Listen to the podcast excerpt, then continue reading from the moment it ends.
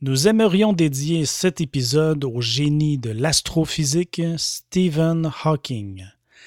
Il a quitté notre monde le 14 mars 2018 pour rejoindre l'univers. Il aura été un scientifique d'exception, un modèle à suivre, un exemple de courage.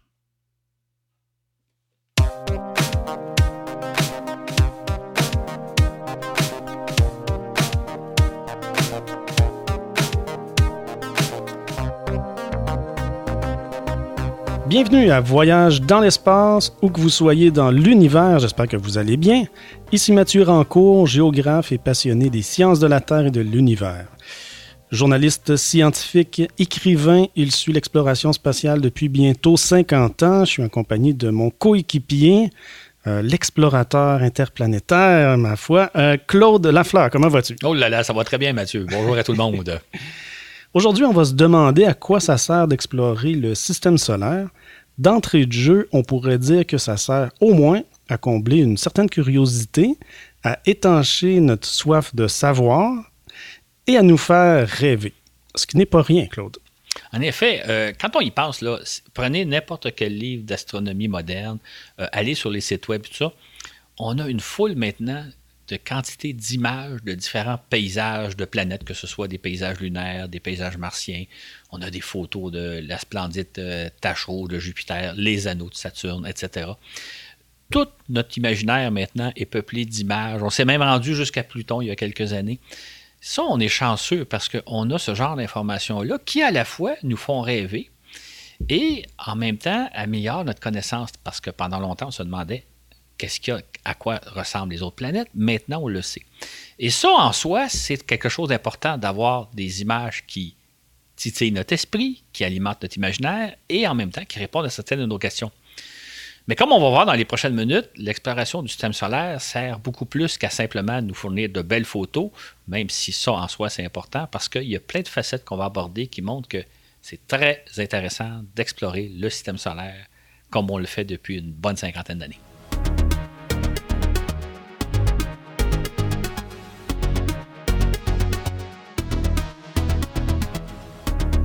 Faisons une brève mise en contexte de l'exploration du système solaire. Comme tu le dis, nous sommes privilégiés de vivre à cette époque de l'histoire de l'humanité. Peux-tu nous dire pourquoi? En fait, c'est que ce qu'on observe, c'est que pendant des centaines d'années, nos, grands-parents, nos ancêtres se sont demandé qu'est-ce que ça a l'air les autres planètes, à quoi ressemblent les autres planètes? Or, euh, on s'imaginait des choses, on essayait de d'imaginer ce que ça pouvait être d'être sur la Lune, d'être sur Mars. Or, nous, nous avons la chance de le savoir. Nous avons la chance d'être allés sur la Lune, d'être allés sur Mars, d'avoir exploré les planètes aux confins du système solaire. Jusqu'à il y a quelques années, on a découvert Pluton. Pluton qui a été découvert en 1930 par nos grands-parents, si je peux dire, qui se sont longtemps demandé qu'est-ce que ça a l'air, la dernière planète, la planète la plus loin du Soleil. Nous, nous le savons aujourd'hui.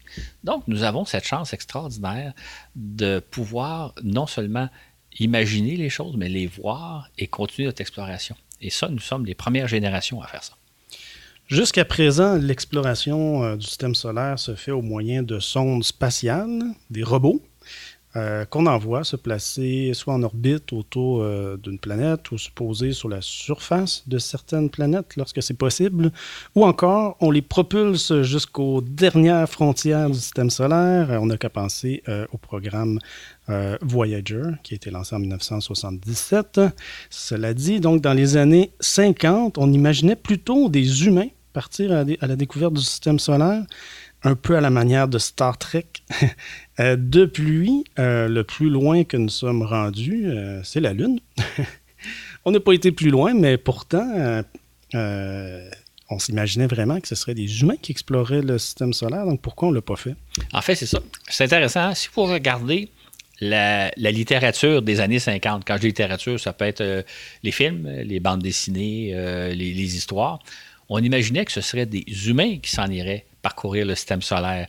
On imaginait, souvent que la conquête de l'espace, l'exploration du système solaire, se ferait un peu comme les marins à l'époque de Christophe Colomb qui embarquaient sur des navires marins courageux, généralement des équipages composés uniquement d'hommes, qui donc s'élanceraient à, travers le système solaire. C'est eux qui iraient sur la Lune. On s'attendait même à ce qu'on on aille sur Mars, qu'on aille se placer en orbite autour de Jupiter, de Saturne, de Vénus. Or, c'est pas ça qui s'est passé. Et euh, ce qu'il faut comprendre, c'est que l'exploration du système solaire, en fait, les voyages dans l'espace, pour être plus simple, euh, se sont avérés beaucoup plus difficiles euh, qu'on pensait. D'ailleurs, même au début des années 60, quand on a commencé à explorer l'espace, on penserait qu'à partir des années 80, euh, on s'installait sur la Lune, on irait marcher sur Mars, on voyagerait à travers le système solaire. Or, les gens de, cette époque-là seraient très surpris de savoir qu'en 2018, aujourd'hui, tout ce qu'on fait, c'est qu'on on a des astronautes qui sont en orbite autour de la Terre dans la Station spatiale internationale, mais on n'est pas allé plus loin. Euh, parce que l'exploration s'est avérée beaucoup plus difficile qu'on l'aurait imaginé. Mhm. Bon, OK. C'est vrai qu'au temps de Christophe Colomb, euh, la royauté avait les, moyens qui permettaient de subventionner de telles expéditions vers l'autre continent. Alors qu'aujourd'hui, euh, aucun gouvernement, même la puissance des États-Unis, n'a vraiment les moyens de défrayer des coûts euh, d'une expédition interplanétaire au sein du système solaire. C'est ça. En fait, ça, c'est un des facteurs. C'est-à-dire qu'à l'époque de Christophe Colomb, on sait que la reine la reine de l'époque, j'ai oublié son nom, euh, la reine Marie, non? Je m'en souviens plus non plus. Non, c'est ça. La, reine a défrayé le voyage de Christophe Colomb, ce qu'aujourd'hui, même un gouvernement aussi riche que celui des États-Unis ne pourrait pas défrayer une expédition planétaire. Mais j'ajouterais un autre facteur qui a joué aussi beaucoup c'est que non seulement ça coûte cher, mais c'est risqué. Or, euh, ce qui est assez étonnant, c'est que à l'époque où on explorait les mers du globe, on acceptait le risque. On pouvait facilement envoyer euh, plusieurs navires faire une expédition et on s'attendait à ce que peut-être la moitié des navires ne reviennent pas, qu'il y a plusieurs des membres d'équipage qui périraient. Aujourd'hui, évidemment, c'est inacceptable ce genre de risque-là. On ne pourrait pas dire on envoie des astronautes euh, avec une probabilité de 50% de ne pas revenir vivants on, est beaucoup plus euh, sensible au risque. On a juste à penser à l'impact qu'ont eu les deux accidents de navette spatiale, euh, Challenger en 1986 et Columbia en 2003, la perte de, deux équipages, euh, ça a causé un arrêt complet. Un arrêt complet. Alors qu'à l'époque, pas de problème, on pouvait risquer la vie des équipages. Donc, on se retrouve donc dans une société aujourd'hui, et c'est pour ça qu'on n'est pas allé beaucoup plus loin que l'orbite terrestre, société où on n'a pas les moyens d'envoyer des astronautes un peu partout à travers le système solaire, mais c'est surtout qu'on ne peut pas accepter les risques que ça impliquerait pour l'instant. Il va falloir trouver des technologies qui nous mettent beaucoup moins à risque et qui peut-être sont toute proportion gardée beaucoup moins dispendieuses parce que pour l'instant, l'exploration du système solaire n'est pas possible pour nous. C'est vrai qu'à l'époque, euh, la notion de risque, euh, on était prêt à mourir hein, pour aller euh, à risquer sa vie, tout à fait. Ah oui. Euh, tout à fait. On le faisait, sans problème. Aujourd'hui, euh, ça se fait plus. C'est ça. on va pas envoyer des, hommes mourir. La NASA ne fera pas ça, envoyer des gens mourir dans. Euh, on y va vraiment avec des garanties, avec des standards vraiment élevés. donc, c'est pour ça qu'on envoie finalement des robots pour explorer le système solaire à notre place et pour étudier les planètes. C'est ça. Les robots, ben, c'est ce qu'on appelle dans le domaine des sondes spatiales, mais c'est véritablement des robots. J'ouvre une parenthèse parce que souvent, on a toujours dans l'imaginaire qu'un robot, c'est une machine de forme humanoïde, mhm. mais un robot, c'est avant tout une machine capable d'exécuter des opérations, mais peu importe sa forme. Les sondes spatiales, nos satellites, ce sont des robots. Ils n'ont pas, des, pas des bras, des jambes, une tête, mais ce sont des robots. C'est ça. Et l'avantage d'envoyer des robots, il, y en a plusieurs avantages. Le premier, ben, c'est beaucoup moins dispendieux. Euh, c'est beaucoup moins dispendieux d'envoyer un robot de quelques centaines de kilos qu'un vaisseau spatial habité par un équipage. Euh, c'est beaucoup moins risqué. C'est-à-dire que ça se peut que vous perdiez, votre robot, ça arrive de temps en temps. Ce n'est pas grave. Euh, parfois, on échoue. Parfois, le, le robot se perd dans l'espace, cesse de fonctionner. C'est pas grave on ne peut pas se permettre ça avec des équipages humains. En, plus, c'est qu'en fin de mission, vous n'avez pas besoin de récupérer le robot, vous le laissez soit où il est, par exemple en orbite autour d'une planète, ou même vous l'amenez à sa destruction. Euh, pas besoin de le ramener sur Terre. Donc, c'est beaucoup moins dispendieux d'envoyer des robots. Euh, les risques, la, notion de risque ne rentre pas en compte. Donc, c'est pour ça que dans le fond, alors que dans les années 50, on pensait que ce serait des équipages qui exploreraient le système solaire, ben non, c'est tout simplement des robots qui font le travail à notre place. Euh, il y a aussi euh, les progrès remarquables de l'électronique et de l'informatique euh, qui sont venus bouleverser les choses. Ça, c'est intéressant. Aujourd'hui, on, on prend ça pour acquis, qu'on a des ordinateurs hyper puissants, qu'on a des machines qui sont capables de réaliser des tâches. On ne pensait pas ça dans les années 50. Et quand je parle des années 50, là, c'est pas si loin, même au début des années 60. C'est-à-dire qu'à l'époque, euh, ce qui est amusant, c'est qu'on se disait jamais les, les machines vont pouvoir remplacer l'humain. Donc, il va falloir que ce soit des équipages qui aillent inspecter sur place, prendre des photos, nous raconter ce que c'est.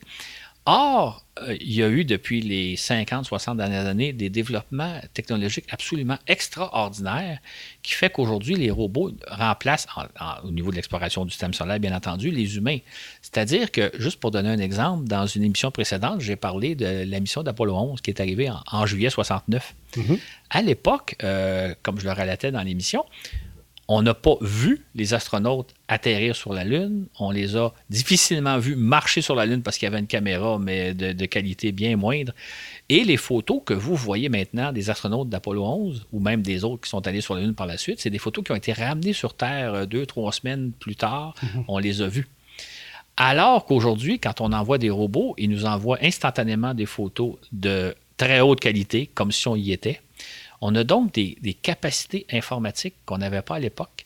Et ce qui permet, par exemple, non seulement de prendre des magnifiques photos, mais aussi de faire des analyses de sol, des analyses d'environnement. Donc, de faire, euh, on a sur Mars des robots qui se promènent en véhicule tout-terrain, on appelle des petits géologues sur roues. Donc, aujourd'hui, grâce aux robots, on peut faire beaucoup, beaucoup de tâches qu'on ne pensait pas pouvoir faire dans les années 50-60, d'où l'idée que à l'époque, on pensait simplement que ce serait nécessairement des humains qui iraient explorer les planètes, alors que les développements technologiques, qu'on prend aujourd'hui pour acquis, parce que probablement qu'il y a plein de gens qui imaginent qu'on a toujours pensé que ça existerait, puis que non, c'est des développements imprévus qui se sont déroulés dans les années 60, 70, 80, qui nous permettent aujourd'hui d'envoyer des robots qui font presque une tâche aussi bonne que nous pas tout à fait aussi bonne, un jour on en reparlera. L'humain reste quand même supérieur aux machines, mais les machines sont capables de faire quand même de l'excellent travail comme on peut l'observer. Mhm. Ainsi, depuis les années 70 et surtout à partir des années 90, on dispose de sondes spatiales, de robots capables de nous transmettre un nombre incalculable de photos de très haute qualité. En plus de recueillir une foule de données, de prélever et d'analyser des échantillons. On n'a qu'à penser au petit véhicule tout-terrain Curiosity qui explore la surface de Mars depuis 2012.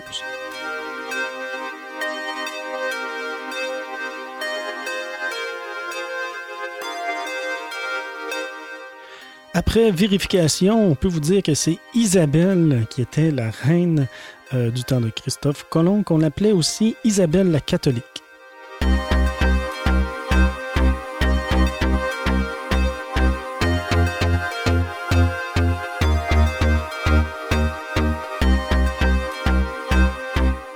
Euh, Claude, probablement la plus spectaculaire mission d'exploration du système solaire, du moins celle qui ressemble le plus à ce que son s'imagine, euh, c'est les sondes Voyager 1 et Voyager 2 qui ont été lancées en 1977. Une mission que je commence à te connaître un peu, que tu as dû suivre de près, à mon avis. Absolument, du lancement jusqu'au fin fond du système solaire.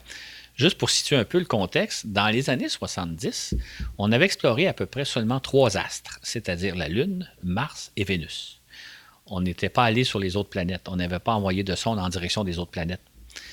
Or, euh, en 1977, il s'est produit un événement qu'on a appelé le Grand Tour, c'est-à-dire qu'on savait que si on lançait des sondes vers Jupiter, on pourrait se servir de la gravité de Jupiter pour aller jusqu'à Saturne, une fois rendu Saturne, on pourrait se servir de la gravité de Saturne pour aller vers Uranus. Et une fois de passage près d'Uranus, on se servirait de la gravité d'Uranus pour se rendre jusqu'à Neptune.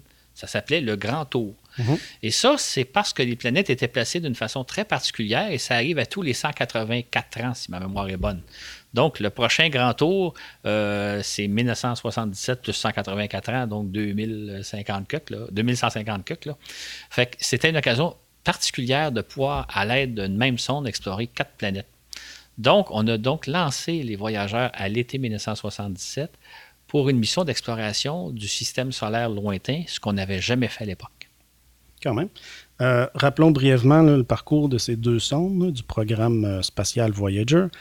Voyager 1 est lancée le 5 septembre 1977. Elle survole Jupiter en mars 1979 Puis Saturne en novembre 1980. La sonde a recueilli 18 000 photos de Jupiter et 16 000 photos de Saturne, incluant les satellites et les anneaux de Saturne, des photos vraiment spectaculaires. Voyager 2, elle, elle est lancée le 20 août 1977. Elle croise Jupiter en juillet 1979, puis Saturne en août 1981. Elle survole ensuite Uranus en janvier 1986 et elle atteint Neptune en août 1989. À chaque passage, la sonde recueille de 8000 à 18 000 images. C'est pas mal. Quel souvenir euh, est-ce que tu gardes de cette mission? Chaque passage était quelque chose d'extraordinaire parce qu'on découvrait véritablement une planète, puisqu'on n'avait pas envoyé de sonde. Exception faite, j'ouvre une petite parenthèse, Mhm. quelques années plus tôt, on avait lancé deux sondes Pioneer qui s'étaient rendues à Jupiter et à Saturne. C'était les premières, mais, mais les Pioneer 10 et 11 n'avaient pas de bonne caméra. Ils ont envoyé des photos très ordinaires. C'est vraiment avec Voyageur qu'on a, je mets des guillemets, mais pas tout le temps que fait, vraiment découvert Jupiter, puis Saturne, puis Uranus, puis Neptune. Et non seulement on a découvert ces planètes-là, mais tous les satellites qui tournent autour. Il y a des dizaines de satellites qui tournent autour de Jupiter, de Saturne, Uranus et Neptune. Donc, à l'époque, avant Voyageur, tout ce qu'on savait de ces satellites-là, c'était des petits points blancs qu'on pouvait voir même à l'aide de nos meilleurs télescopes. Voyageur nous les montrait, montrait leur personnalité, si je peux dire, à savoir telle planète, tel satellite a telle, telle caractéristique. Il y en a qui sont couverts de glace, d'autres sont couverts de, de volcans euh, qui, qui, qui crachent du soufre jaune, orange, d'autres sont des surfaces de roches. Euh, il y a des satellites qui sont vraiment sphériques, un peu comme la Lune. Il y en a d'autres qui ont des formes plus ou moins ovales. Euh, donc, on, on a vraiment découvert des dizaines et des dizaines de nouveaux mondes lorsqu'à chaque fois les voyageurs ont croisé les, les différentes planètes. En plus, les anneaux. En fait, les anneaux, deux éléments. Euh, on a pu pour la première fois observer de près les anneaux de Saturne, euh, vue absolument spectaculaire de, par rapport à celle qu'on avait sur la Terre. Et entre autres, on a découvert, parce qu'à l'époque, on ne le savait pas, là, mais on n'avait pas réalisé, mais les anneaux de Saturne ressemblent au sillon d'un disque de musique, là, les, les disques de vinyle qu'on avait dans l'ancien temps. Donc, c'est pas 3, 4, 5 anneaux comme on pensait à l'époque, mais plutôt des milliers de petits anneaux qui forment une structure absolument épatante. Juste pour vous donner deux petits chiffres. La largeur des anneaux de Saturne, c'est 100 000 km. Ça, ce qu'on voit très bien à l'œil. 100 000 km, c'est le tiers de la distance Terre-Lune. Ça, c'est la largeur de l'anneau. L'épaisseur, c'est moins de 100 mètres. Hmm. Vous avez une structure qui mesure 100 000 km de largeur par à peu près 100 mètres d'épaisseur. Toute proportion gardée, c'est probablement plus mince qu'une couche de peinture sur un mur. Ah oui. Fait encore là, on était très surpris de voir qu'une structure comme ça puisse exister. De quelle façon elle existe, quand est-ce que s'est-elle formée, on n'a pas encore la réponse. Mais on les a découverts de près comme quoi la complexité de l'anneau est beaucoup plus élevée qu'on pensait. Mieux que ça, en cours de route, on a découvert qu'il y avait des anneaux autour de Uranus et Neptune, ce qu'on ne savait pas au départ.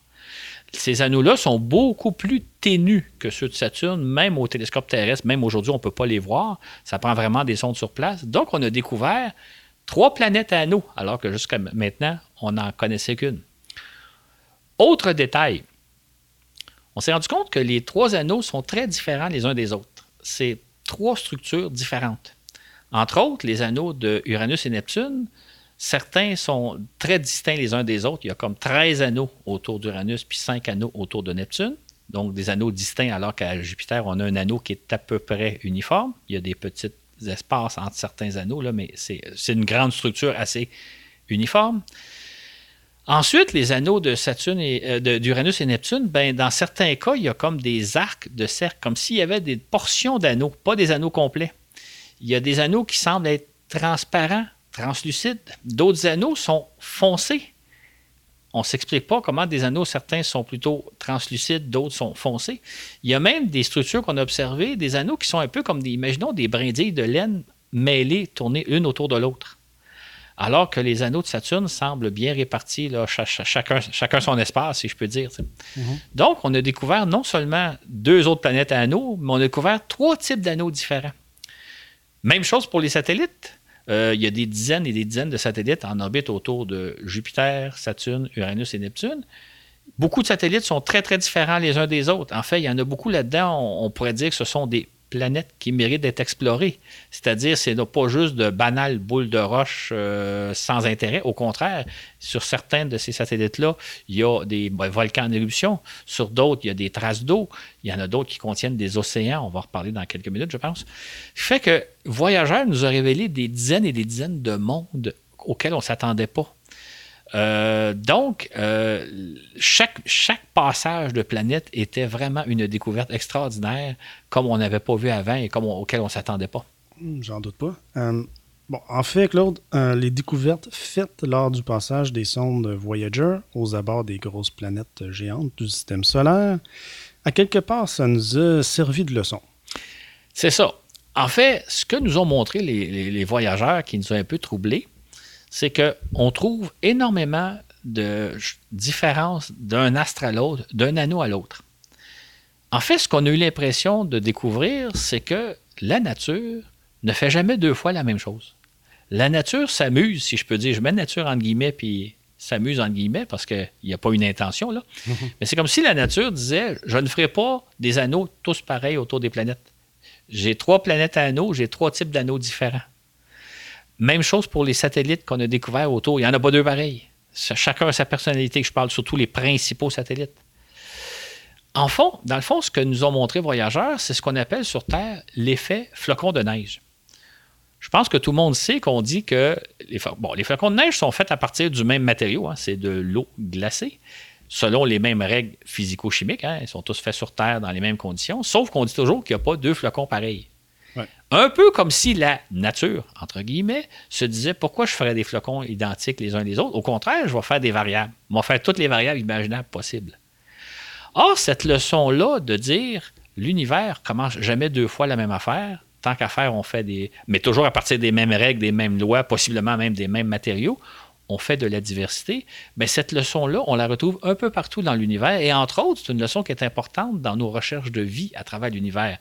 Ne jamais penser que si vous avez une structure d'un certain type, ça va être comme ça partout ailleurs. Non, non, non. Voyageur nous l'a montré. Pourquoi faire deux fois la même chose? Et ça, c'est une notion qui est très importante que Voyageur nous a donnée, qu'on n'avait pas dans les années 70, avant le passage des voyageurs autour des planètes, et qu'on a maintenant. Et c'est une des grandes leçons de l'exploration du système solaire. Ton exemple euh, du flocon, c'est un exemple classique. Là. Euh, je l'avais déjà entendu.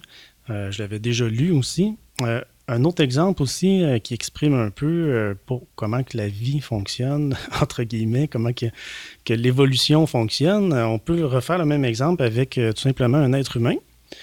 Alors, la forme de base, sauf, sauf des cas malheureux, que c'est pas le cas, mais normalement, on a deux jambes, on a deux bras, une tête, mais tu pas un humain pareil.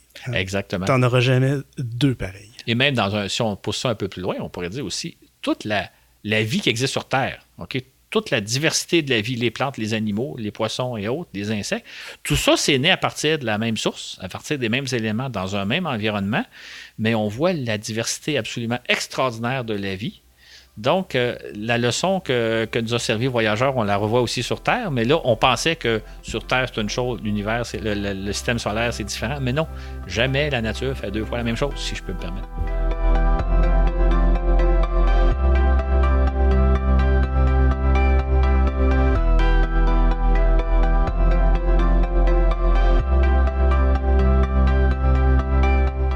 Intéressant tout ça.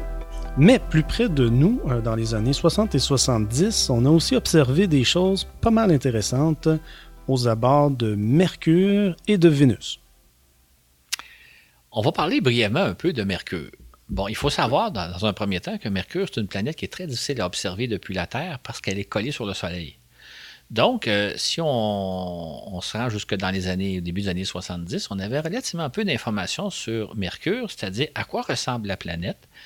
On imagine que sa surface devait être beaucoup plus chaude que celle, par exemple, de, Vénus, parce qu'elle était beaucoup plus proche du Soleil. Est-ce qu'on a affaire à une surface qui est couverte de lave ou quoi d'autre? Donc, on était très intrigué d'envoyer une première sonde vers Mercure, ce qu'on a fait en 1974. En novembre 1973, euh, une première sonde Mariner 10 a été lancée en direction de Mercure. Euh, cette sonde s'est placée en orbite autour du Soleil pour survoler trois fois la planète Mercure. En 74 et 75, on a pu observer sa surface. Qu'est-ce qu'on a découvert? À quoi ressemble Mercure? C'est ça. Faut dire deux choses. D'un point de vue scientifique, ça a été une mission très intéressante parce que c'était la première fois qu'on pouvait observer l'environnement de Mercure. Mais du point de vue du grand public, moi je me souviens à l'époque, c'était une mission un peu décevante parce que ce qu'on a observé sur la surface de Mercure, c'est que Mercure ressemble beaucoup à la Lune. C'est, elle ressemble comme deux gouttes d'eau à la Lune. Ah Donc, il y a plein de cratères. C'est une surface rocheuse, plein de cratères. Il n'y a même pas de mer sur la Lune, sur euh, Mercure, parce que sur la Lune, il y a les, fameuses mers, les taches un peu plus foncées qui semblent plutôt planes. Mercure ressemble beaucoup, beaucoup à une Lune plein de cratères sans autre intérêt. Euh, ce qui est amusant, par contre, c'est que de penser que Mercure et la Lune ont à peu près la même taille. Euh, Mercure mesure 5000 km de diamètre, la Lune 3500 km à peu près. Donc, c'est comme deux astres jumeaux qui se ressemblent beaucoup. Un est en orbite autour du Soleil, Mercure, l'autre est en orbite autour de la Terre. On a comme deux planètes semblables, mais à la fois différentes, qui va d'ailleurs de plus en plus intéressant à étudier éventuellement de comparer les deux astres. Qu'est-ce que ça fait si vous placez une Lune en orbite autour du Soleil, vous avez Mercure. Qu'est-ce que vous avez si vous placez une planète comme Mercure autour de la Terre, vous avez la Lune. Donc, on a deux planètes jumelles un peu qui vivent dans un environnement différent. Il y a des, il y a des interactions intéressantes à faire avec le temps. Mhm. Par contre, on a fait des découvertes surprenantes à propos de Vénus aussi dans les années 60. C'est ça. Vénus, ce qui est intéressant, c'est que on se disait, avant d'y aller, ça sera probablement une planète un peu plus chaude que la Terre parce qu'elle est un peu plus proche. Donc, on s'attendait à une planète un peu plus chaude. Par contre, une des particularités de Vénus, c'est que la planète est ensevelie sous une couche de nuages. On ne voit jamais la surface de Vénus, même quand vous êtes en orbite autour de Vénus, parce qu'il y a une grosse couche de nuages. Ce qu'on se disait dans les années 60, c'est que comme il y a une couche de nuages, ça va protéger la planète Vénus des chauds rayons du Soleil. ça va éviter qu'il fasse trop chaud sur cette planète-là parce que les nuages vont la protéger de la rigueur du Soleil. À l'époque, j'en reviens toujours dans les années 60, on se disait, c'est un peu un phénomène qu'on risque de vivre sur Terre. C'est-à-dire qu'on prenait conscience dans les années 60 qu'on polluait de plus en plus notre air et qu'on était en train de créer une couche de nuages de pollution dans l'atmosphère terrestre.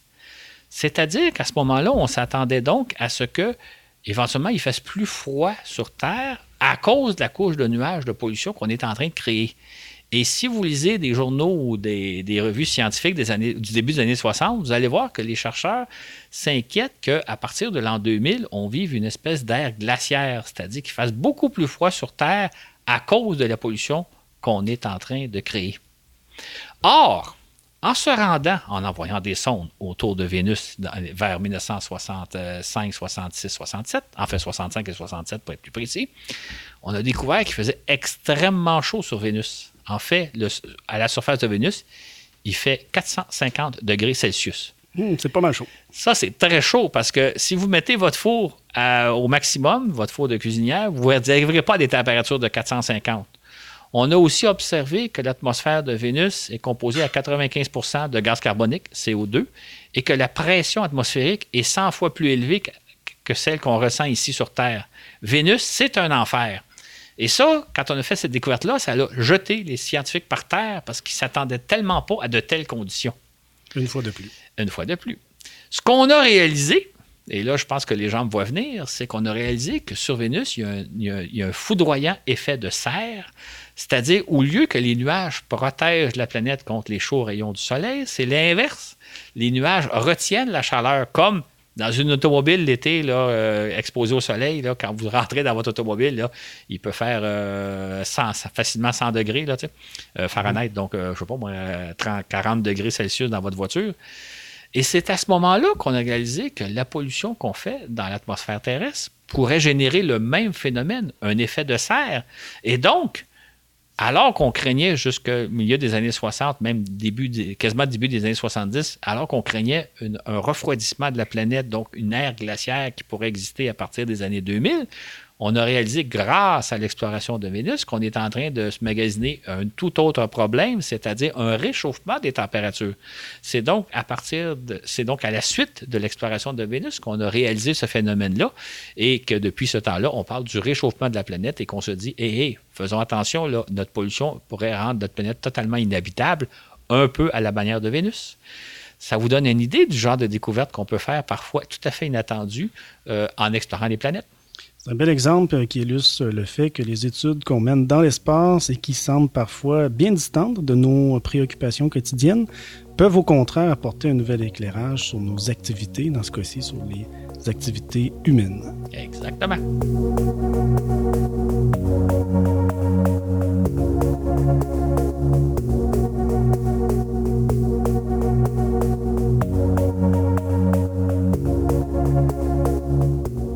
L'exploration de la planète Mars nous fournit un autre bel exemple de ce que peut nous réserver l'étude des planètes. Comme dans tous les domaines en exploration spatiale, il y a des hauts et des bas. On est parfois déçu comme on est parfois agréablement surpris. Évidemment, Mars nous fascine depuis longtemps et c'est avec beaucoup d'intérêt qu'on y a envoyé des sondes à partir des années 60. La première réussite a été le survol de Mars par la sonde Mariner 4 en juillet 1965 mais cette sonde nous a beaucoup déçus, Claude. En effet, euh, pour placer un peu les choses dans leur contexte, euh, on peut dire qu'au début des années 60, on savait qu'il n'y avait pas de martiens sur Mars, qu'il n'y avait pas d'êtres euh, vivants et intelligents. On s'imaginait, qu'il n'y avait pas de canaux non plus. On s'attendait quand même à découvrir une planète assez hospitalière qui devrait ressembler un peu à la Terre tout en étant différente. Mais on se disait, quand on va envoyer une sonde, on va arriver à une planète hostile. Euh, plutôt euh, plutôt euh, agréable à la vie. Propice, à, la vie. excusez-moi. Mhm. J'anticipe un peu.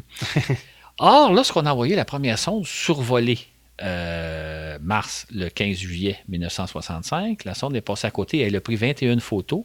Et les photos, qui étaient en noir et blanc, nous ont, nous ont montré une planète Mars qui ressemblait comme deux gouttes d'eau à la Lune. On y voyait une surface grise, on y voyait des cratères, donc, euh, à ce moment-là, on était extrêmement déçus parce qu'on s'attendait à quelque chose qui, ressemblerait, qui aurait peut-être certaines caractéristiques à la Terre. On s'est plutôt retrouvé face à une Lune. On était donc extrêmement surpris.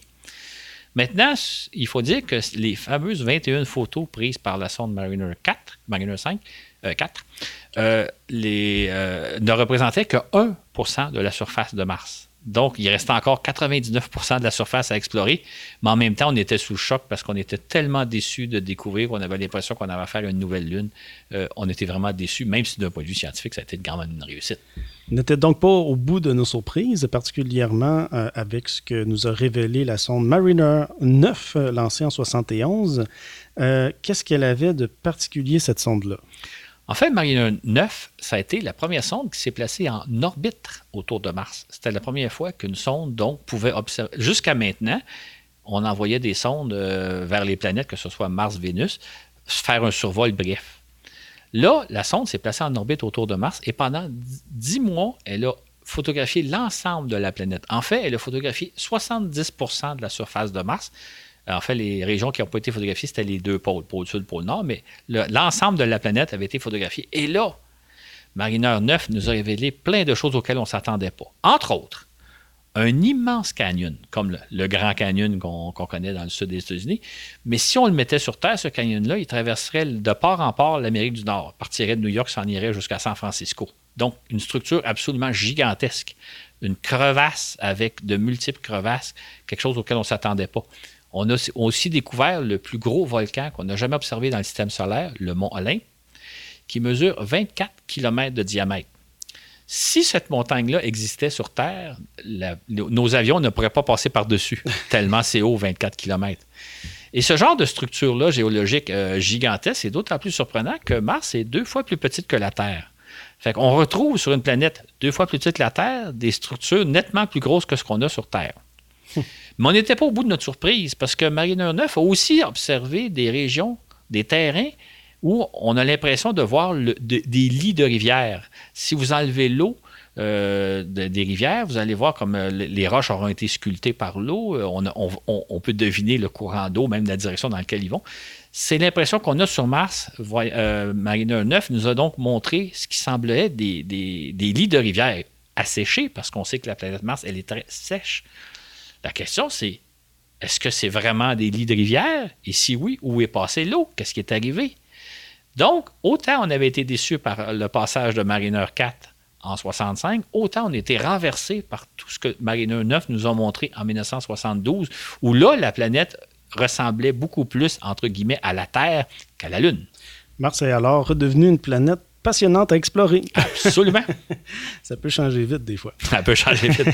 Et puis, bon, il y a eu les deux sondes Viking qui se sont posées sur la planète rouge à l'été 1976. Ça. Suite à Mariner 9, on s'est dit, allons donc sur Mars. On a donc fait atterrir deux petits robots qui ont à peu près la grosseur d'une euh, table de cuisine, à peu près la, dimension d'une table de cuisine. Et ces robots-là étaient équipés pour analyser euh, le sol martien. Dans un premier temps, ce que les robots nous ont montré, les Viking Lander 1 et 2, c'est des paysages de Mars renversants. Là où ils se sont posés, le sol est rouge, le ciel est rose, c'est des dunes de sable, on avait l'impression de se retrouver dans un désert terrestre. Déjà là, c'était, on avait l'impression presque d'être sur Terre, dans un désert. En plus, la sonde est équipée pour analyser le sol en se demandant y aurait-il des micro-organismes dans le sol? Or, les résultats, certains résultats étaient positifs, certains résultats étaient négatifs. Donnez un exemple très simple. Vous prenez un échantillon de sol martien que vous mettez dans un incubateur, vous donnez de l'eau et euh, vous euh, vous demandez s'il va y avoir une réaction chimique d'êtres vivants qui absorbe l'eau, qui rejette euh, des gaz comme un peu des organismes qui respirent de l'air ou non. Vous obtenez un résultat positif. Prenez un autre échantillon, vous faites le même traitement, mais, mais avant de rajouter l'eau, vous faites cuire l'échantillon pour tuer tout ce qui pourrait avoir de vie dans cet échantillon-là. Vous rajoutez de l'eau et vous obtenez encore plus de réactions chimiques. Ce qui va. c'est un non-sens par rapport à ce qu'on sait. Mm-hmm. Bref, pour faire une histoire euh, sur laquelle on reviendra peut-être un jour, c'est qu'on a découvert sur Mars des réactions chimiques, parce que ça a pris un bout de temps avant que les scientifiques comprennent de quoi il s'agit. On a découvert des réactions chimiques qu'on n'observe pas sur Terre. Ce n'est pas de la vie, mais ce n'est pas des comportements chimiques qu'on voit sur Terre. Donc, sur Mars, il y a une espèce de chimie qui ne va pas à l'encontre des lois de la chimie terrestre, parce qu'on a pu ensuite reproduire ce genre de réaction-là sur Terre, mais qui, est une réaction chimique qu'on ne voit pas sur Terre normalement. Donc, les Vikings nous ont montré des paysages qui ressemblent à un désert avec une chimie qui est un peu particulière. Mars devient de plus en plus intrigante. Hum, fort intéressant. Et donc, depuis cette époque, une douzaine de sondes ont poursuivi l'étude de la planète Mars, certaines en orbite, d'autres à partir du sol, euh, des véhicules tout-terrain aussi, une sorte de géologue mécanique sur roue. donc, euh, ça a continué par la, par la suite. C'est ça. En fait, ce que, ce que les sondes nous ont montré, c'est donc une planète beaucoup plus complexe que ce qu'on avait vu en 1965. On y reviendra plus tard parce qu'on y reviendra dans un autre balado parce qu'il y aurait beaucoup à dire, mais si on résume brièvement, on pourrait dire que on a presque trouvé des sources d'eau sur Mars. On a trouvé des conditions sur Mars qui sont très hospitalières à la vie, je pense surtout à la vie microscopique. Euh, ce qui fait qu'on pense aujourd'hui qu'il y a possiblement déjà eu de la vie qui s'est développée sur Mars. Peut-être y en a-t-il encore aujourd'hui, mais là, je parle de vie euh, microscopique, là, des micro-organismes. Donc, Mars est encore plus intéressante que ce qu'on pensait il y a 20 ans à la suite des Vikings, même si, il faut le dire, c'est important, il n'y a pas de martiens sur Mars, il n'y a pas de cadeaux martiens, mais il y a peut-être une vie primitive sur Mars, ou s'il n'y en a pas une, il y en a peut-être déjà une. Donc, l'exploration de Mars qui parfois nous déçoit, parfois nous ravit. On, subit souvent des hauts et des bas, mais ça montre un peu comment la science évolue, c'est-à-dire on, on, découvre souvent des choses auxquelles on ne s'attendait pas. C'est vrai. Voilà donc Mars nous fascine donc de plus en plus. C'est pas la première fois qu'on en parle déjà nous. Et on aura la chance d'y revenir euh, éventuellement.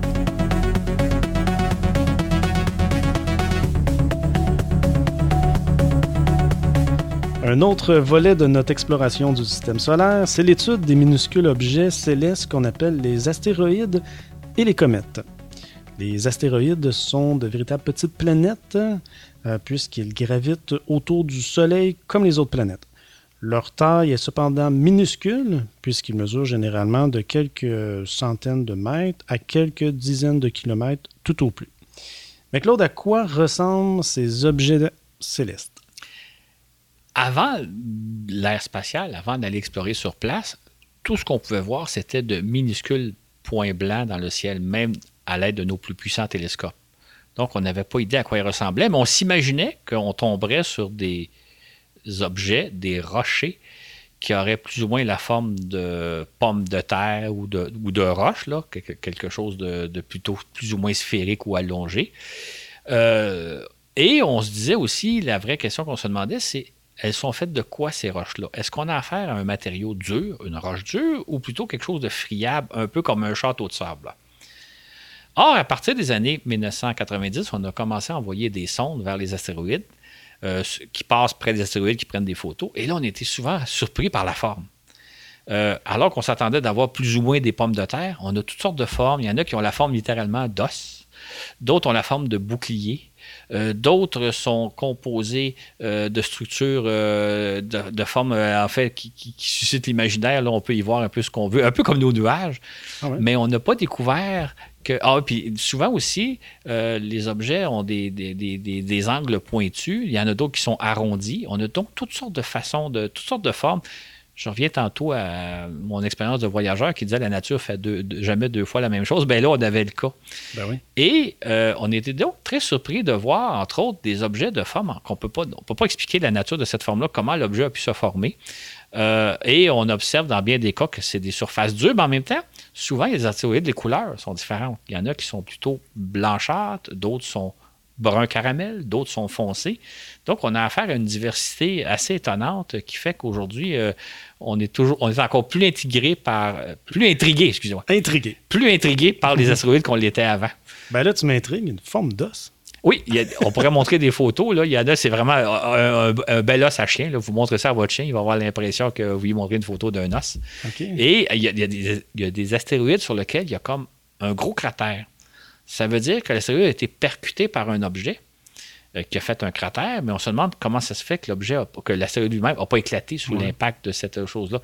Donc, il y a des mystères comme ça qu'on dit, la forme nous, permet de se demander comment on a pu arriver à former un tel objet comme ça. Comment se fait-il que l'objet n'a pas été détruit lors de collision? Il y a même des astéroïdes autour desquels il y a des lunes qui tournent autour. Donc, ils ont, leur propre petite lune. Hmm. Vous avez, disons, un objet qui a la grosseur de l'île de Montréal, autour de lequel il gravite une petite lune de quelques dizaines de, de mètres. Donc, euh, il y a vraiment une variété euh, qui nous étonne et qui fait que, pour l'instant, je dirais qu'on connaît, je pense, une quinzaine d'astéroïdes qu'on a survolés, mais il y en a des milliers, donc on va vouloir aller explorer pour essayer de comprendre ah qu'est-ce qu'on peut retirer de tout ce zoo-là. Il y a aussi les comètes, euh, contrairement aux planètes ou aux astéroïdes, les comètes donnaient l'impression d'apparaître soudainement dans le ciel. Certaines développent une longue chevelure, qui donne l'impression euh, d'être maléfiques, une sorte de sorcière cosmique.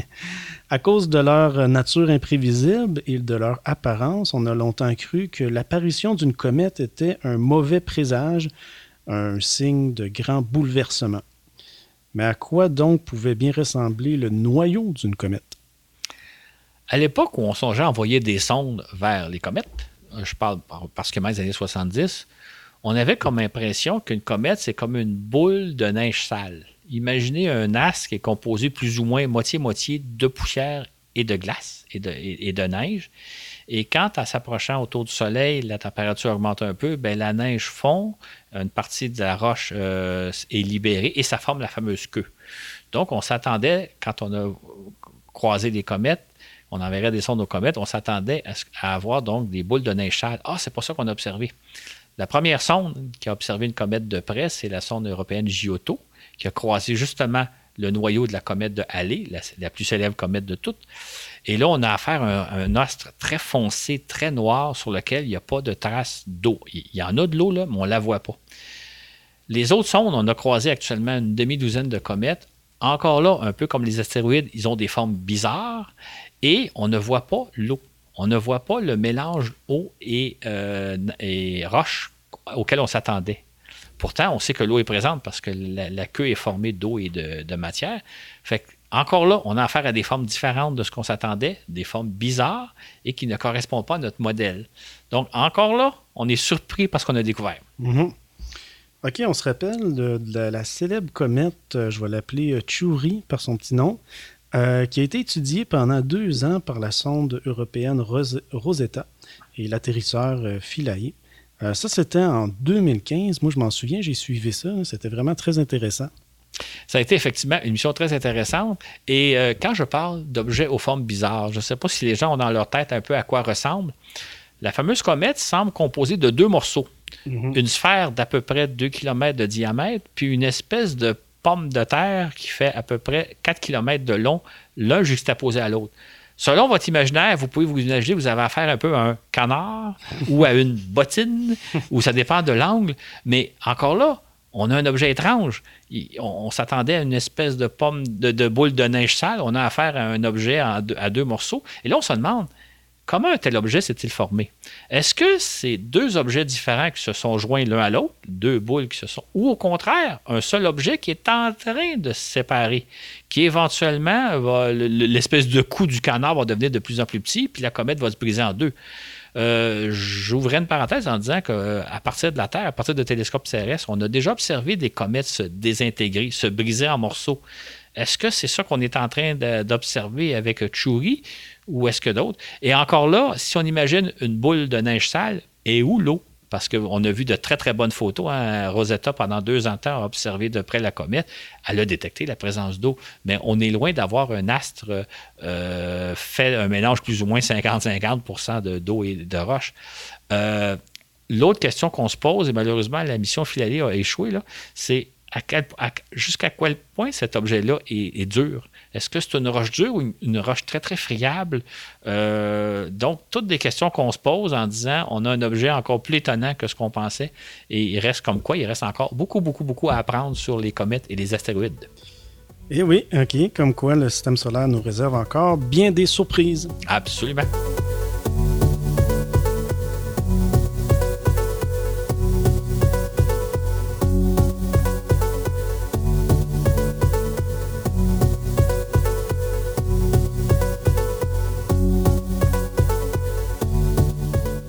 Parlant de surprise, l'exploration du système solaire que nous menons depuis une cinquantaine d'années ne cesse de nous en apporter. Ainsi, on pense qu'il y aurait possiblement de la vie ailleurs, mais ailleurs dans, notre propre système solaire. En fait, ce qui est amusant, si on survole l'histoire de l'exploration du système solaire, on pourrait dire que jusqu'aux années 80, on se disait il y a un seul endroit dans le système solaire où il y a de la vie, c'est-à-dire la Terre. Mais comme on le veut un peu plus tôt, l'exploration de Mars nous a montré que Mars pourrait aussi avoir été le théâtre de l'éclosion d'une vie, peut-être même qu'il y a encore de la vie microscopique quelque part sur Mars. Donc déjà là, on a deux endroits. Mais mieux que ça, à partir des années 90, on a découvert un troisième site et éventuellement un quatrième site où il pourrait y avoir de la vie, mais dans des endroits auxquels on ne s'attendait absolument pas, c'est-à-dire sur deux des lunes, une de Jupiter qui s'appelle Europe et une de Saturne Encélade. OK? Ce sont des astres donc euh, beaucoup plus petits que la Terre. Donc, on pourrait penser qu'il ne peut pas y avoir de vie qui se développe sur des petits astres, mais ce sont des astres qui ont une géographie un peu particulière. C'est-à-dire que sur euh, Europe, pour prendre l'exemple, Europe est recouverte d'une couche de glace. C'est un astre dont la surface est glacée, mais il y a à peu près une couche de glace de 50 km d'épaisseur, de glace d'eau. Et ce qu'on a découvert dans les années 90, c'est que sous cette glace d'eau, il y aurait un océan. Un océan qui couvre l'ensemble de la planète, alors qu'on sait que sur Terre, les océans font les deux tiers de la planète. Là, c'est l'océan couvrirait toute la planète et il y aurait à peu près 90 km d'épaisseur. Nos océans ont quelques kilomètres d'épaisseur. Donc, c'est enfermé sous la croûte de glace. Et là, on parle d'un océan d'eau. Donc, qui dit eau dit possiblement vie on a observé le même phénomène sur Encelade, qui est une petite lune qui mesure à peine, euh, je pense, 500 km. Et donc, sur Encelade, il y a le même phénomène. Euh, une croûte de glace sous laquelle il y aurait un océan. Tout ça pour dire que à l'heure où on se parle, on se dit qu'il y a peut-être quatre endroits dans le système solaire où la vie pourrait s'être développée. La Terre, évidemment, hmm. possiblement Mars, possiblement Europe, possiblement Encelade. Or, si on recule il y a à peu près 30-40 ans, jamais on n'aurait pensé une telle chose. Euh, donc, d'étudier le système solaire nous permet de faire quantité de découvertes auxquelles on n'avait vraiment pas idée. Et euh, je dirais que l'exploration du système solaire ne fait que débuter. Il y a encore énormément de choses à apprendre. Non, c'est sûr. Donc, en guise de conclusion, si je te suis bien, euh, alors qu'il n'y a pas si longtemps, on croyait que seule la Terre hébergeait la vie, voilà qu'il y a maintenant trois autres endroits dans le système solaire où la vie pourrait exister, ce qui ouvre des perspectives de recherche fascinantes. Absolument, parce que non seulement des perspectives de recherche dans le système solaire, mais quand on pense aux, aux autres étoiles autour de lesquelles il y a des planètes, quand on regarde la diversité de ce qu'il y a dans le système solaire, on n'est pas au bout de nos surprises par rapport à ce qu'on va découvrir autour des autres étoiles. Et ça, bien, on aura l'occasion d'en parler dans de nouveaux voyages dans l'espace.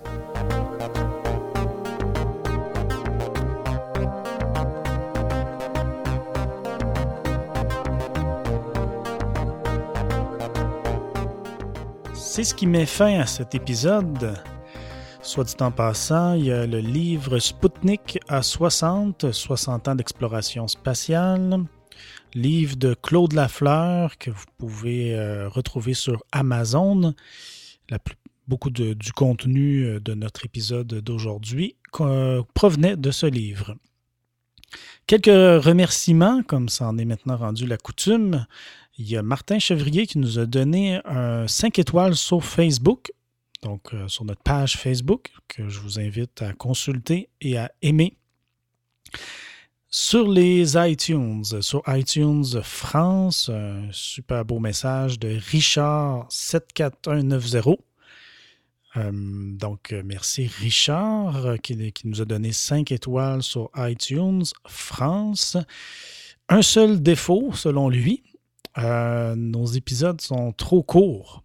Alors, bon, je pense qu'on va le prendre comme une qualité, en fait. euh, bien, si c'est trop court, hein, vous pouvez aller lire sur notre page Facebook, donc euh, des textes qu'on publie quand même assez souvent. Euh, il y a aussi un message que j'avais raté sur iTunes Suisse.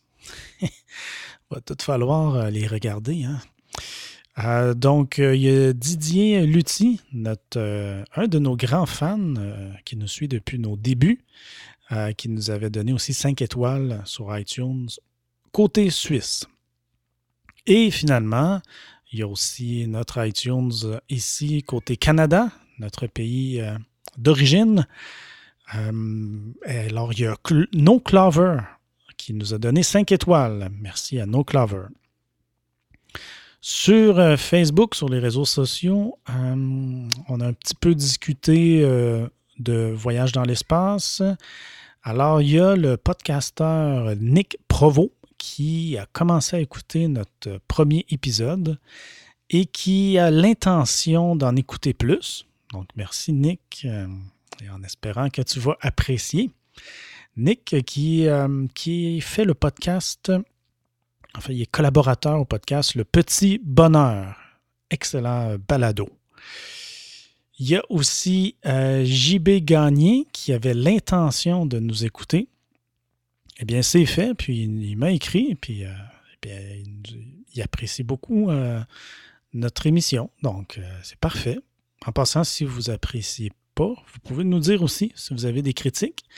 Mais dans le cas de JB Gagné, donc, oui, Bien, il a bien aimé ça. Merci, JB, qui est aussi un podcasteur et lui, il est pas mal actif. Euh, si vous voulez écouter euh, des, des, bons balados, il y a Réalité Augmentée, l'APOC et aussi le magasin Général qu'il produit, qu'il anime et produit. Et bon, voilà, c'est ce qui met fin à cette émission. Sur ce, où que vous soyez dans l'univers, on vous dit à la prochaine pour un autre voyage dans l'espace.